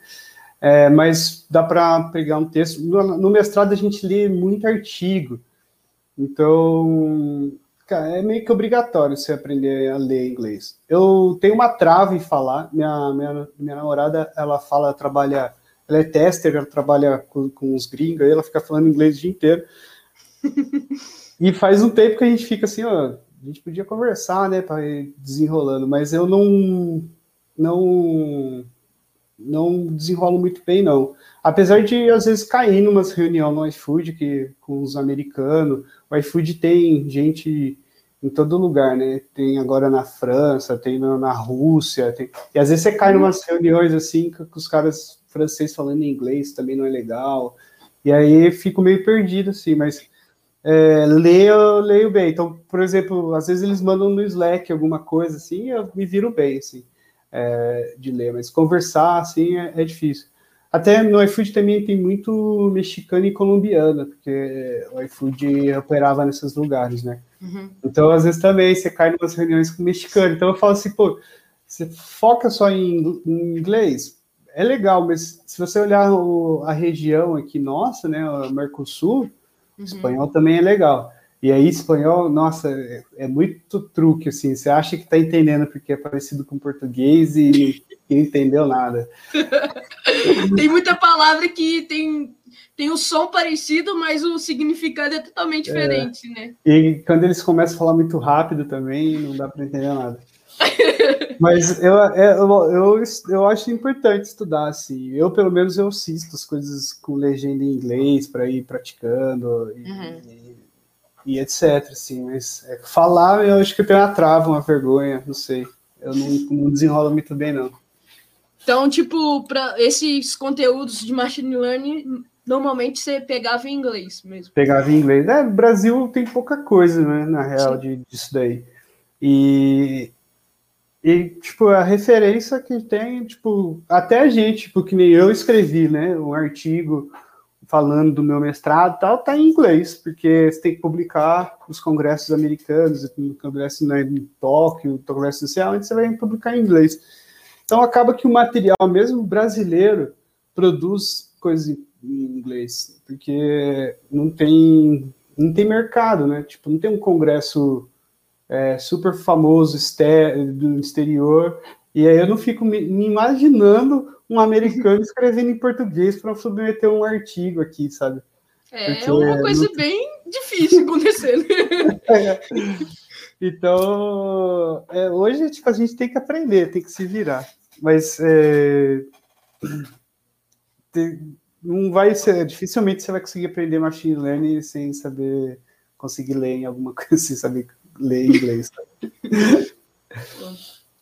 É, Gente, ó, respondendo alguém... a sua pergunta aí, ó, o mestrado te ajudou no mercado de trabalho?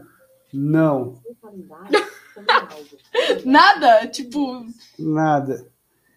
O... o nosso mercado hoje, eu acho que ele valoriza mais a experiência sua do que, sua, que seus, seus currículos.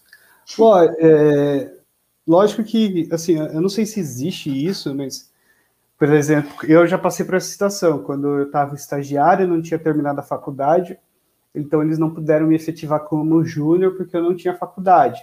Uhum. Então me efetivaram como técnico. Então, eu, eu, provavelmente no Brasil existe alguma coisa desse tipo, sabe? De você não ter faculdade, não pode assumir determinado tipo de cargo ou alguma posição uhum. mais cedo. Eu não sei é, se isso mudou, ou, mas eu, eu sei, tipo, tem várias empresas grandes, o iFood mesmo contrata pessoas que não têm faculdade, mas eu não sei a progressão delas na, na de carreira, como que vai ser. Mas eu sei que, tipo assim, o Google da vida contrata assim. Então tem. Mudou, né? Isso aí eu tô falando de quase 10 anos atrás, quando comecei a fazer estágio. Uhum. É, então eu acho que graduação, faculdade ajuda, mas o mestrado hoje em dia. É, é que eu também vou ser bem honesto, eu nunca saí para procurar um emprego na parte de machine learning. Eu acho que quem procura é, emprego na parte de machine learning, nessa, nessa parte de data science, alguma coisa assim, que tenha um mestrado na área pode ajudar bastante. Porque o que, que o mestrado, o que, que graduação, essas coisas fazem? Eles te dão um certificado que te, te certifica que você aprendeu alguma coisa. Né? É Certifica isso. que você cumpriu os horários, as horas. É. Então, quando a empresa vai te contratar, pensando no lado da empresa, ela vai olhar e falar assim: ah, beleza, esse que estudou, fez engenharia de computação. É, provavelmente ele sabe alguma coisa de computação. Vamos chamar ele para trabalhar aqui. E é a mesma coisa que se você estiver procurando ali uma área de, de machine learning, inteligência artificial, que é uma coisa muito nova hoje. É difícil você é, inchar a gente com muitas experiências na, na, área de machine learning, porque no Brasil, vamos ser honestos, que faz uns três anos que está tendo esse, essa procura, essa, na, essa carreira aí de machine learning. Uhum, então, tem pouco, é, tem pouco tempo. Então, um mestrado, alguma coisa vai ajudar essas pessoas. É que eu, particularmente, nunca fui procurar nessa área, assim, eu sempre... É, eu fui muito machine learning mais por curiosidade, por gostar, do que querer trabalhar com machine learning, sabe? Entendi. Entendi. Nossa senhora. Mandou um textão aqui no, no Insta, calma aí. Vamos. É, Alti, Altímio Brito. É, eu espero ter falado certo. Eu erro é, todos. onde, onde eu trampo, onde eu trabalho, tem sênior que não é formado. Acho que isso tem mudado. Mas dependendo do ramo da empresa, faz muito sentido ter uma formação. Que falou. É, eu acho que realmente mudou, assim. É, a área de, de, de, computação, de TI, assim, tá, tá, tá precisando abrir né, os olhos. É que meu pai, por exemplo, ele. É, a gente estava discutindo esses dias, ele é engenheiro civil, né? Uhum. E ele já aposentou tal, não, não consegue voltar para a área porque não, não tem, sabe, vaga para ninguém quer contratar um senhor de 60 anos. E eu fico olhando assim, eu falo assim, cara, se fosse na nossa área, ele estaria contratado. Com toda certeza, a experiência que ele é... tem a agregar para a empresa, né?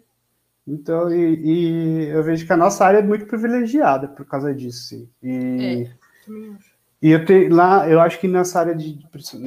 Vou comentar uma heresia aqui, mas vou, vou, vou, vou falar coisas que eu não tenho propriedade, mas eu acho que em parte de engenharia civil, com certeza, empresas ele não teria é, engenharia tal, se ele não fosse formado, ele não teria esse cargo, sabe, de, de que o engenheiro tem lá, engenheiro civil. Agora, se uma pessoa formada, eu acho que ela tem um cargo de engenheiro de software sem, sem ter formação, sabe? Pior que é verdade. É, eu, eu não concordo, porque você faz engenharia da computação e dificilmente você trabalhará. Eu nunca vi na minha vida um cargo de engenheiro da computação. Eu já vi engenheiro de software, agora engenheiro da computação, você faz a, a faculdade é. assim, né? Você começou a faculdade pelo mesmo motivo que eu. enganado achando que você ia mexer com os hardwarezinhos, ia trabalhar na Intel. Não sei.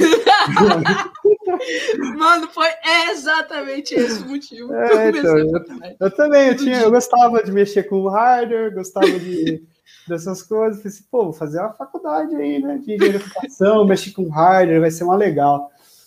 E doce ilusão. E, e o pior que é, é, as matérias legais, mas é uma matéria difícil. A galera da elétrica aí sofre, véio. é umas matérias, nossa, circuito elétrico, eu não sei o que. Eu, Você sabia faz... que engenheiro da computação pode assinar projeto elétrico? Até. Pode, mas eu acho que a gente tem que tirar um. um... É, tem que, que ter o CREA. O CREA, Tem que né? ter o CREA. Mas eu acho que tem um limite, assim, não é igual o engenheiro elétrico que, tipo, pode assinar qualquer um. É, engenheiro da computação tem um certo limite lá, acho que não sei se é um prédio de três, quatro andares, um trem assim. Quando eu fazia pode. computação, quando eu fazia computação, eu falava que ia tirar o CREA só para falar, não, eu sou engenheiro, eu tenho CREA. é, é porque lá na faculdade lá, é, tinha o curso de análise e eles inventaram o curso de engenharia de software mesmo também depois. E aí a zoeira era que ele estaria fazendo engenharia de software, mas não podia tirar CREA, porque não era engenharia, era só uma análise de software disfarçada, sabe? É verdade, não pode, não? Porque, não, não tipo, pode. engenheiro da computação pode, eu sei que pode. Nossa, e aí um cara me explicou, o, diretor lá da faculdade, uma vez a gente foi perguntar lá para ele e tal, né, quando estava lançando o curso, ele deu uma explicação muito boa, eu vou tentar reproduzir ela. Não. Ele falou que as engenharias nossas no, no, Brasil, ela vem da época do engenho. Então, é, para você produzir o um engenho na época, você tinha que saber mecânica, você tinha que saber química, você tinha que saber resistência dos materiais, etc. Então, uhum. veio dessa característica que tem os cursos de engenharia hoje. E aí pega todas as engenharias que têm essas matérias, química, cálculo, física e etc. Uhum. E engenharia de software não tem essas matérias. Não tem nada disso, só tem as matérias, é, é uma análise de sistema disfarçada, assim, tipo um outro nome. Então, não pode tirar CREA, porque ele não tem essas... A base. A, a base de cálculo, a base de apesar de, de engenharia de software, acho que até faz alguma cálculo ali, mas ela é bem menos do que de engenharia de, de computação, e não tem resistência materiais, essas coisas todas que, que, que, que deveria ter no curso de engenharia. Então, eles não, eles não podem tirar crédito, não podem ensinar, não faz nada. Você faz uma engenharia para não ser engenheiro, basicamente. É. Basicamente. que sentido é triste, tem é isso, Deus? Não tem é sentido. é, você tinha comentado aí é, de que você trabalha lá no, no iFood como nômade, mas eu fiquei meio assim, como assim nômade? Como é que é uma vida de nômade dentro de uma empresa? É, se você puder comentar como é que é, você falou também que lá dentro do iFood é totalmente diferente os tipos de cargos que tem lá dentro. Se puder comentar como é que é lá? Isso. É, tentando fazer um paralelo assim, você tem, tem as categorias nossas, né? Tipo de 1, de, de 9 até o I12 e é, I14 e tal, que seria tipo mais ou menos júnior, pleno e sênior, né? É, aí, tipo, você vai progredindo na sua carreira dentro dessas, dessas, desses I alguma coisa, e aí você tipo, pode ir tanto para um manager alguma coisa, porque é uma parte mais de gestão, ou você pode virar um nômade, que é uma parte mais técnica, que é uma carreira mais técnica. O, o, o manager no iFood são a, a maioria dos, dos, managers dentro do iFood, eles eram é tipo devs. Uma, é tipo uma carreira em Y, então, que tem é, lá. Você é. pode ir para a área de gestão ou para a área técnica. Exato. E aí, você, normalmente eram devs que vão para a parte manager. Então, dá para você migrar de volta também. Acontece isso. Ah, não gostei aí, quero mudar. Beleza, você volta porque a maioria são devs mesmo. Uhum. E aí você pode ficar trabalhando. É, em vez de você. A diferença básica é: em vez de você ter um time é, específico ou alguma coisa assim, você pode migrar, ficar de, de suporte para vários times, de vários contextos diferentes, sabe? Então, uhum. por exemplo, ah, um time tá com problema X lá. Ah, tô com problema de. Vou pegar assim, vamos supor, catálogo. É um exemplo bom que a galera conhece. Então, a listagem lá dos, do, dos pratos de um restaurante, quando um restaurante alterava a listagem de um item, demorava em média 30 segundos para aparecer no, no, catálogo, ali na, na, na no, no, no app para você fazer o pedido. E a gente tinha uma meta ali, tipo, que a gente sabia que nesses 30 segundos a gente tinha tantos mil pedidos perdidos é, por mês, assim. Então, a meta era zerar isso. Para zerar isso, a gente tinha que ser quase alterou aqui, alterou lá. Né? Então, é, junta-se essas pessoas, as pessoas do time de catálogo, estou dando exemplo aqui, uhum. é, e descreve o problema, e aí trabalha junto com, esses, com essas pessoas, entendeu? Para solucionar Entendi. esse problema. E aí você, o time de catálogo, ele pode ter um ou dois de catálogo e o resto do time continuar com as demandas do dia a dia. E aí você uhum. toca com esse time a solução é, para catálogo, para esse problema. Aí acabou, a gente conseguiu solucionar, caiu de 30 segundos para um segundo. Beleza. É, o outro time de merchan tá com problema que o restaurante aparece fechado no app, mas ele está aberto. Ah, tem que entender esse fluxo, daí você vai lá para esse time. Então você vai é, ajudando, é, migrando assim, sabe? É, então meio que você nunca vai pegar o mesmo, mesmo BO, né? Você vai sempre estar tá ali sendo desafiado a, a, a coisas Exato. novas. Né? É, e é coisas. Normalmente são as são coisas chatas, assim, coisas bem complicadas. É, por exemplo, a gente está migrando algumas coisas para uso do Apache Kafka, e o conector do Apache Kafka default padrão dele não, não é bom, sabe? Hum. Tipo, para o que a gente quer. Então, a gente está desenvolvendo o nosso próprio conector. Então, tem um hum. Nômade lá é, trabalhando nesse conector que o iFood inteiro vai usar depois. Ele vai lá e tá é, com corotine e etc., com, com toda uma mecânica é, para a gente validar. E aí, se ficar boa, a gente coloca no, no, no disponível para todo mundo que querer usar.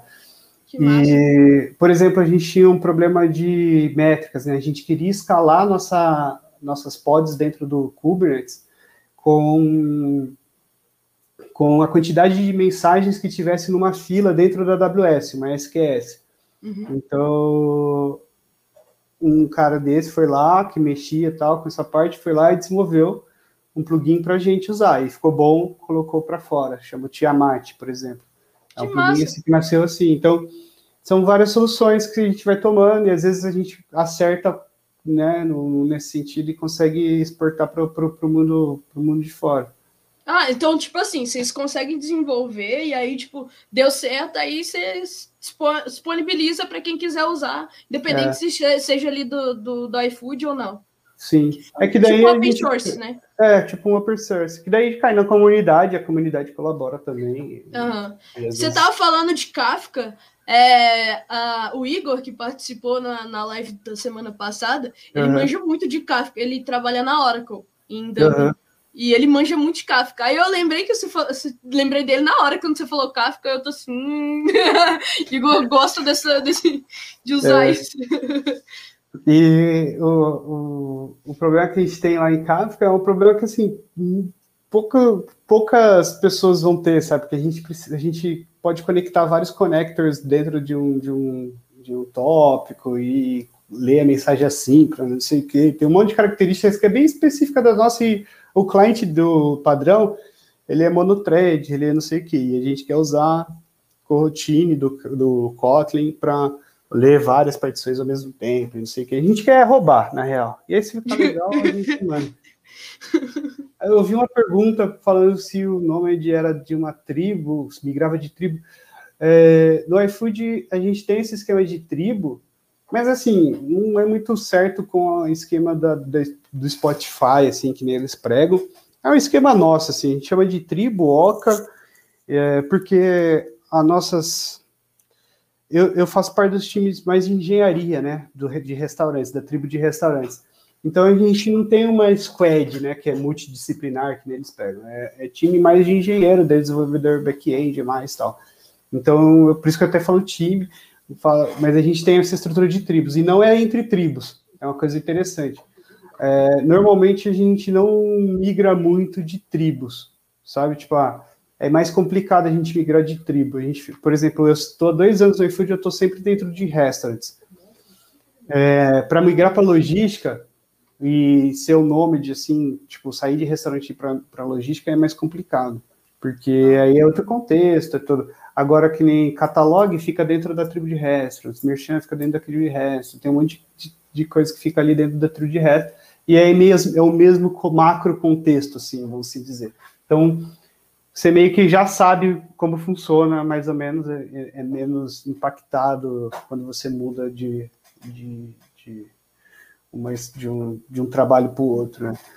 É, tem outros, outras regras de negócio também, né, nesse caso. É, e às vezes acontece, assim, tipo, mas é bem menos, acho que é o que menos acontece, assim, tipo, na real.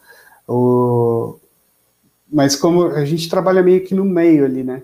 que restaurantes ele tem que prover informações tanto para o pessoal que está consumindo o app e informações para a logística, por exemplo, do restaurante tal. Então a gente está sempre ali no, no meio.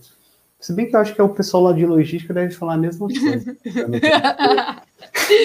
Eles também estão fornecendo informações, é. Então, não tem meio aí. Você, você tinha me contado que você participou de um vídeo com o Felipe Deschamps me conta como é que foi a sua, a sua experiência, assim, né? Felipe Deschamps é muito conhecido na área. Ah, legal. Foi, tá até aí no, meu perfil, em algum lugar tem o um link. É, eu não sei se. Deixar aqui embaixo também. Deixa aí. é, pô, foi. Ele fez um vídeo com, com o desenvolvedor do Facebook. E eu comentei lá na thread, falei assim, cara, aquele, o, do cara do Facebook, ele não falou nenhuma novidade, assim, vamos dizer, para minha realidade, por exemplo. E, e aí eu comentei isso na thread, falei assim, cara, a gente usa as mesmas coisas, tem um monte de empresa legal aqui no Brasil que, que, que tipo, daria para fazer a mesma entrevista, talvez seja interessante para você. E aí ele respondeu lá, tal, que que era interessante, mas ele não tinha muito abertura com as empresas ali, que ele, o cara era um membro, não sei o quê. Daí eu falei assim, cara, eu sou um desenvolvedor da iFood, se você quiser bater um papo e ver se vale a pena, a gente bate um papo e vê se vale a pena, e faz o vídeo. Aí foi assim que desenrolou, tipo, aí, tipo, mas demorou desse desse bate-papo nosso até sair o vídeo, foram quase uns cinco meses, assim, porque a gente, a gente, ficou batendo um papo, tal, vendo o que, que dava para abordar, os temas que davam. Aí ele fez lá com os membros lá é, uma enquetes para mandar pergunta, ele juntou as perguntas, ele gravou o vídeo e me mandou. Aí eu tive que responder tal e, e mandar para aprovação do iFood. Até que o iFood aprovou rápido, tipo, não censurou muito. Na verdade, censurou, eles só corrigiram algumas coisas assim, falaram para adicionar umas informações a mais, que seria legal. Uhum. E, e aí, tipo, nossa, para gravar, acho que eu gravei umas oito horas de vídeo para ele editar uhum. lá. Porque eu, eu sei que lute. É, eu falo assim, cara, eu, eu sei que eu tinha que falar isso, mas eu já viajei na resposta, já fui para outro canto. Deixa eu voltar, aí você corta aí, fica bom.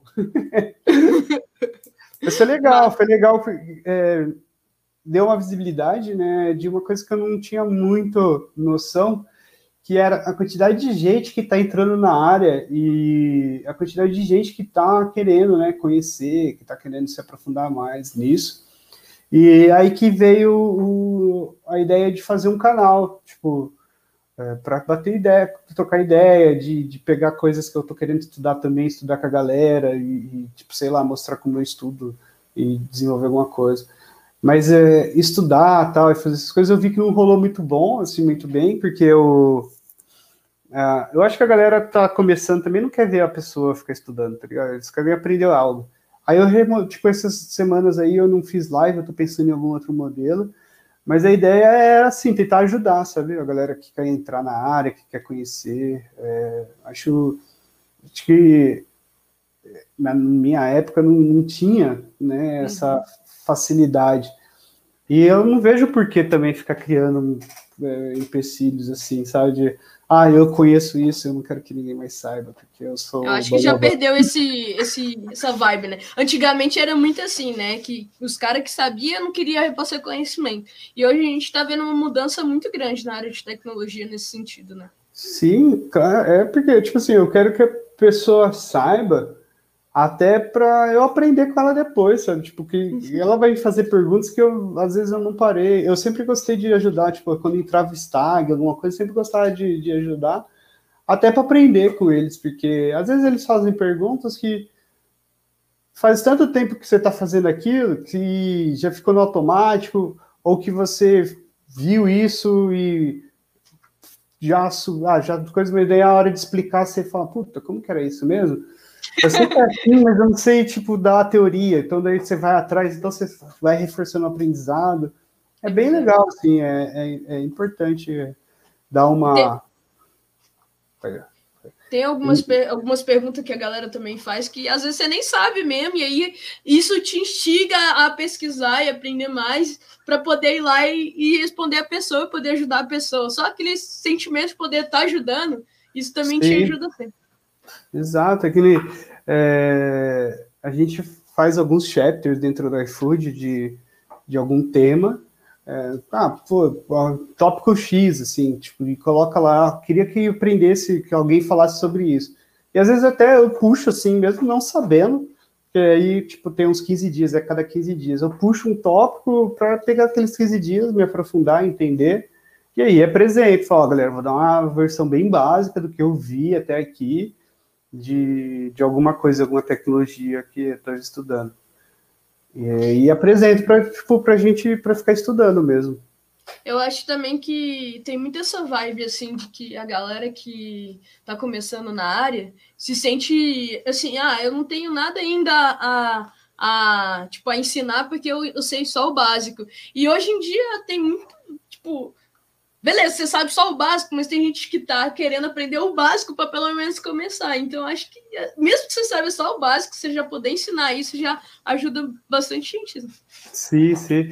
É uma coisa que eu, que eu tava fazendo assim, tipo assim, à noite eu tava terminando alguma coisa, daí eu paro, entro lá no Twitter, eu entro lá.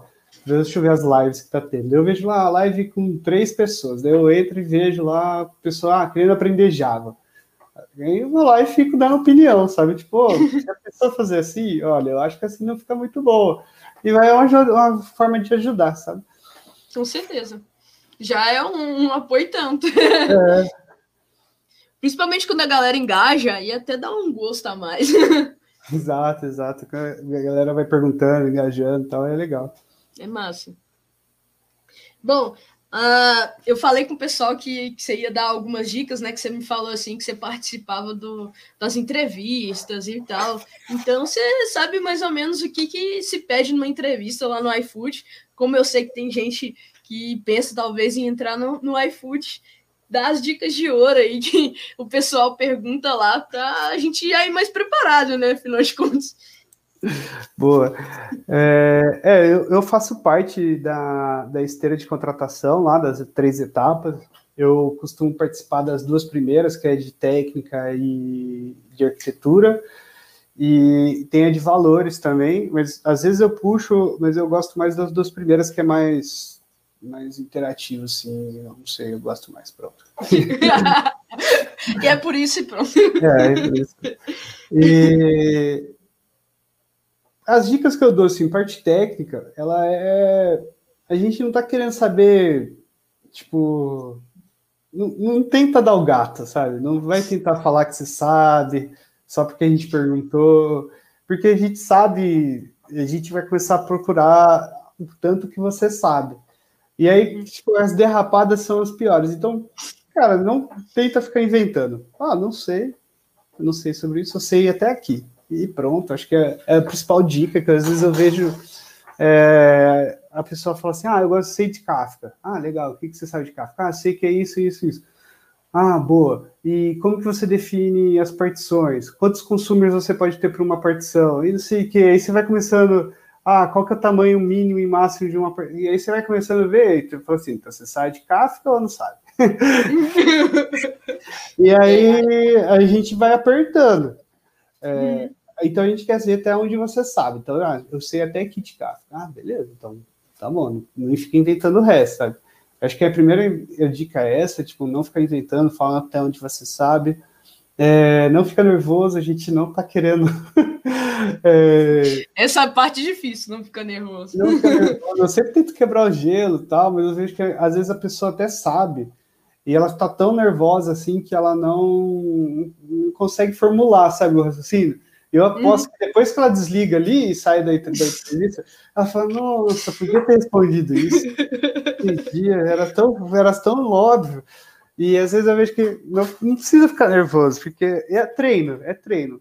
É, uhum. Acho que a terceira dica seria essa: treina, treina em casa.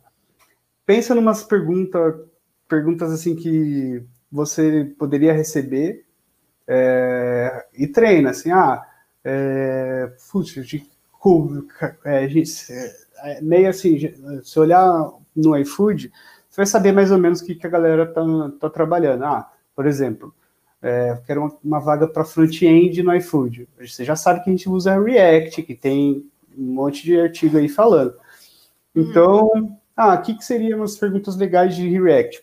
Pensa nelas e como que você responderia? Treinar elas. Como que você responderia, tal, ah, sim, tá, porque é, eu vi, não no iFood, mas é, às vezes quando eu fazendo entrevista, quando eu, tipo, quando eu tava fazendo um monte de entrevista, assim, para para vagas tal, eu via que, tipo, nossa, depois na quinta entrevista, eu tava voando, assim, sabe? Tipo, nossa, eu sou o melhor candidato que a pessoa pode ter, porque era igual essa pergunta que eu fiz aí, de ah, qual que é o projeto que, que você fez, que você mais brilhou. Umas cinco empresas vão perguntar isso aí, porque elas, tipo, elas querem saber o que você fez, assim, tipo, que, que é legal. Então, provavelmente uma ou outra, assim, elas vão falar um, de um jeito diferente. Mas no fundo, no fundo é a mesma pergunta, elas só querem saber o que, que te brilha o olho, para entender, né, até o que, que você considera de importante para você. E, e, então você pensa assim, cria, cria um roteirinho ali e vai treinando. Ou senão você vai se candidatando em outras empresas para ir treinando e depois se candidatando. É uma forma de treinar, né? É uma forma de treinar. Mas é isso, eu, é, a gente tenta. E assim, se você está saindo da faculdade e entrando para o entrando pro mercado, o que, que a gente espera? A gente espera que você saiba o básico que você saiba o que é um, um, o que é tipo assim um objeto, um, vamos supor uma orientação objeto. Você fala, ah, eu programa orientado objeto. Ah, beleza. Você sabe o que é objeto? É, você sabe Solid? Você sabe design pattern? Ah, eu sei. Ah, sabe arquitetura de software? Sabe MVC? Ah, eu sei. Você sabe porque você usa um objeto DTO dentro do MVC? Aí você, tipo assim, o básico ali do que você aprendeu na faculdade, sabe? E, e, nada mais do que isso, assim, porque é, daí a gente vai tentar entender o que você viu de arquitetura, de, de, de infraestrutura, de cache, de banco de dados, de monitoramento, e aí vai tentando entender o que, que você fez. E se você está concorrendo uma vaga de, de sênior para cima ali, né? Você tem que ir preparado para conseguir entrar nos detalhes das coisas, que é o que a gente precisa, né? Que a gente espera do candidato. Então, é, mesmas perguntas ali, ah, é, puxa, você já trabalhou com Kubernetes? Ah, já trabalhei. Ah, o Docker, é, as características de um Docker, por que que usa as, as coisas de Docker, tal, é, teste, né? Uh, tópico que, que, que eu falo bastante também de teste. Ah, teste, teste de integração, como que você faz? Tem que explicar, saber explicar como que você faz um teste de integração, como que você faria, é, como que você faz para validar se seu teste está bom, é, e saber diferenciar né, os tipos de teste, porque você, você falou que lá na, no iFood, quem testa as aplicações são os próprios programadores, né? É bem diferente. Isso. No iFood não tem QA, assim, não tem um, um tester que nem minha namorada que trabalha Lá na coisa não, não tem, não tem. É a gente que testa. É, tem hoje, assim, na tribo de Restrats, eu acho que tem dois QAs. E eles são muito bons, assim, eles são. Porque eles são QAs que abrem até por, por request no seu repositório. Tipo, esses tempos atrás ele tava, um QA estava precisando é, fazer uma análise lá, eles estão fazendo, eles fazem mais esses QAs, eles fazem mais fluxos end-to-ends, assim, de, de alguns fluxos, assim, que está precisando, tal, para evitar algum tipo de problema ou inconsistência. Uhum. Então eles pegam e... Aí esses dias ele falou assim, cara, tem um comportamento de um 404 que voltou um 400. Aí ele me mostrou lá, eu falei assim, hum, beleza, bota lá uma tese que uma hora eu olho. E aí, tipo, no outro dia ele já abriu por request, corrigindo, era um detalhezinho lá, tipo, de um excesso e tal. Então, tem os caras bons, assim, são os caras bons, eles, eles manjam, né, de, de, de código também, que às vezes eu vejo que o QA, ele foge muito e aprende só o framework, é uma coisa que eu, que eu, que eu discuto é. muito, assim, né? Que o cara aprende Selenium. Ah, eu sei Selenium, mas não, tipo, Selenium em Java. Mas tem Selenium em Ruby, tem Selenium em Python, tem Selenium em um monte de outra linguagem. Por que, que você não aprendeu a linguagem, né? Para saber usar. Aí é uma, é, eu vejo que eles são os caras bons, assim. Então, no iFood tem esses dois, assim. Esses dois para, sei lá, 300 testers. Então, ele... Caraca! Então, quem é. testa, na verdade, são os devs. A gente que tem que garantir a qualidade. Então, é, eu, pelo menos, eu tenho um, um conjuntinho de, de, de, testes que eu gosto de fazer para garantir, né? É, então, normalmente, as aplicações que, que eu cuido, a gente coloca os testes de integração, nos casos felizes. Se é uma app, um, um serviço que provê um contrato forte para alguma integração externa, a gente faz teste de contrato para se quebrar o contrato não quebrar a integração. Uhum. Uh, a gente faz um monte de teste unitário e porque a gente divide nosso a gente divide os nossos serviços o nosso serviço em módulos de forma a não criar acoplamento então a gente consegue testar cada módulo separado, sabe? Então a gente consegue fazer testes unitários em cada módulo e depois o teste de integração só batendo no caso feliz, lá no cenário feliz, que tá tudo bom. E aí, então, aquela regrinha básica, né? Achou um bug, faz o teste, e aí corrige. O, uma coisa, então, que é um diferencial para se candidatar para o iFood é saber teste, né? Porque se é. é. o dev que testa, é um diferencial e tanto, então. É, isso é, é, é, bem interessante mesmo. Se o cara chegar lá sem não saber, que tem, tem esses casos, né? Tem, às vezes você pega empresa que não preza por teste, acha que é perca de tempo, que caga sem dinheiro e tal. Então, é, o dev acaba trabalhando lá não vai ter experiência de teste, porque ele não, não teve esse tempo, né, para se aplicar e criar teste. E aí acaba perdendo, assim, tempo, né, porque daí ele entra no time, aí vai ter que aprender teste, vai ter que aprender não sei o quê. Então, provavelmente ele vai cair com o I um pouco mais baixo do que um cara que sabe o teste, entendeu? Basicamente é isso. Massa. Tá chiando. Gente, tá chiando aqui pra mim, tá chiando pra vocês. Não sei se é no meu aqui. Não, aqui tá de boa, tá bem limpo. Tá, só confirma aí pra mim se, se é só pra mim aqui que tá, tá chiando, se é no meu aqui. Começou a chiar bastante. Tá todo mundo ouvindo, beleza? Vê pode continuar aqui? Me mexo aqui, pode ser o cabo. Quem quiser, gente, pode fazer pergunta. Tá, não. É, me falaram aqui que é aqui mesmo. Então, hum, vamos seguir. Já deu quase duas horas já? Ô, louco! Quase... Nossa, nem tinha visto. Bom, a gente já está encaminhando para o final, inclusive. É... Só queria dizer, primeiro aí, é... se alguém quiser fazer alguma pergunta, essa é a hora. Fiquem à vontade para fazer perguntas. É, alguma coisa específica que a gente não falou aqui. Eu queria pedir para você, Draco, para você deixar aí uma mensagem para a galera, uma sugestão, uma dica, enfim, uma indicação, o que você quiser falar, fique à vontade, o momento é seu. Show. Bom, é, de dica que eu dou é leiam, leiam livros, é interessante, é muito bom. É, tem alguns livros que eu acho que eu deixei indicado para você, né? Então, uhum. é só adicionar, vai estar aí em algum lugar, na descrição em algum lugar dos teus livros. Leiam livros, é muito bom. Uh, não desistam da nossa área de computação.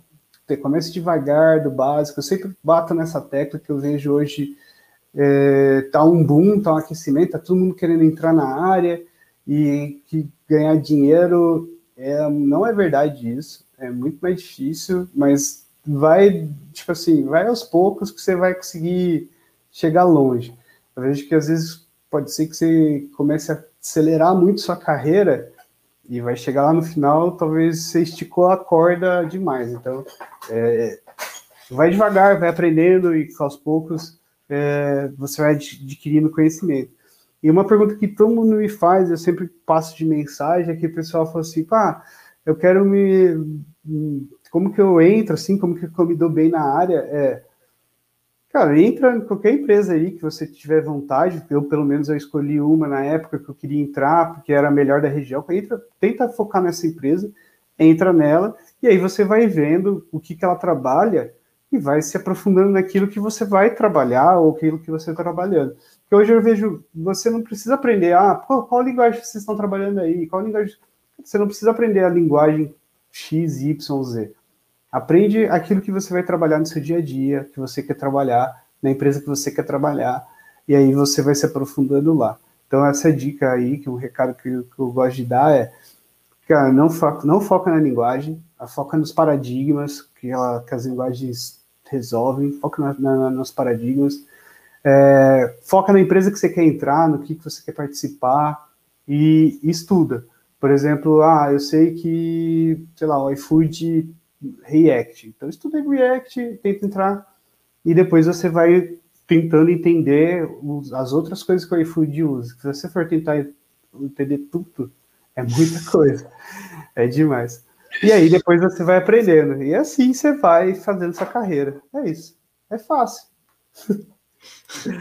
É fácil. Facinho. É. Bom, muito obrigado para você ter participado de verdade. Foi uma live maravilhosa. É. Obrigado mesmo. É, lembrando o pessoal aí, é, sigam ele aqui, quem está no, no Insta, sigam ele clicando aqui em cima, é, porque ele produz bastante coisa bacana aí.